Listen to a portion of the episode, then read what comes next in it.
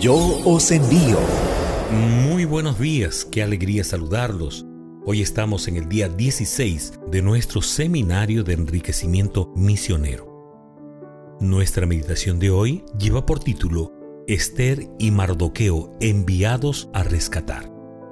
Esther capítulo 4, verso 12 al 14 dice así. Y dijeron a Mardoqueo las palabras de Esther. Entonces dijo Mardoqueo que respondiese a Esther.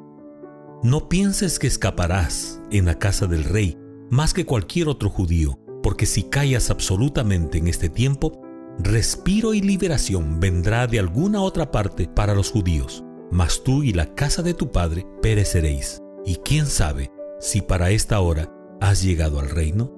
Al igual que José en Egipto, la niña samaritana en Siria, Esther cumple una misión extraordinaria en Susa, capital del imperio persa, en beneficio del pueblo de Israel. ¿Qué complicaba la misión que le fue encomendada? El oficial real Amán decidió usar una agitación social, esposo versus esposa, en toda Persia como excusa para eliminar a todo grupo étnico que él odiaba, los judíos. Como Mardoqueo y Esther, Amán está en una misión. La suya era el genocidio porque simplemente Mardoqueo no se inclinaba ante él. Dios quiere la salvación de las personas, pero Satanás quiere que las personas se pierdan eternamente.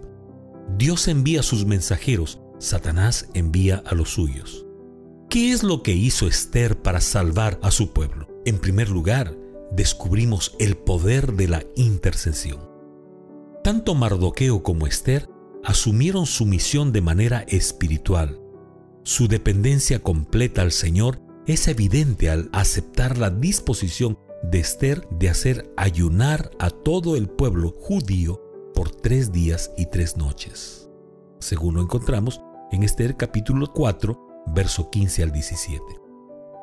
Esther dispone que todo su pueblo ayune y ruegue por ella antes de hacer su acción salvadora ante el rey Asuero. Al respecto, la mensajera del Señor comenta, a menos que Dios obrara poderosamente en su favor, de nada valdrían sus propios esfuerzos. De manera que Esther tomó tiempo para comulgar con Dios, la fuente de su fuerza. En segundo lugar, las victorias de un pueblo en oración. Ya escuchamos el cántico Cuando el pueblo de Dios ora suceden cosas maravillosas, inspirado en Segunda de Crónicas capítulo 7, verso 14. Amán fue ejecutado con el decreto que había dictado para destruir a Israel. Finalmente, el nombre de Dios fue glorificado públicamente en la institución de la fiesta anual del Purín como una celebración de paz y seguridad y Mardoqueo llegó a ser el segundo en todo el imperio después de Asuero. Mis amigos y amigas somos llamados a interceder en favor de muchas personas que están a punto de perecer por causa del amán de este siglo, es decir, de Satanás. ¿Quién sabe si para esta hora has llegado al reino? Claro que sí.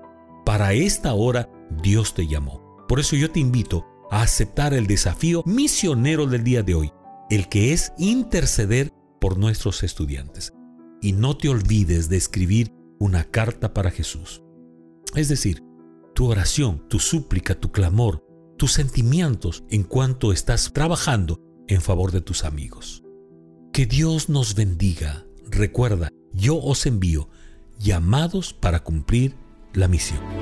Yo os envío una lectura devocional durante 40 días. 40 personajes, 40 historias, 40 razones para cumplir la misión. Yo os envío.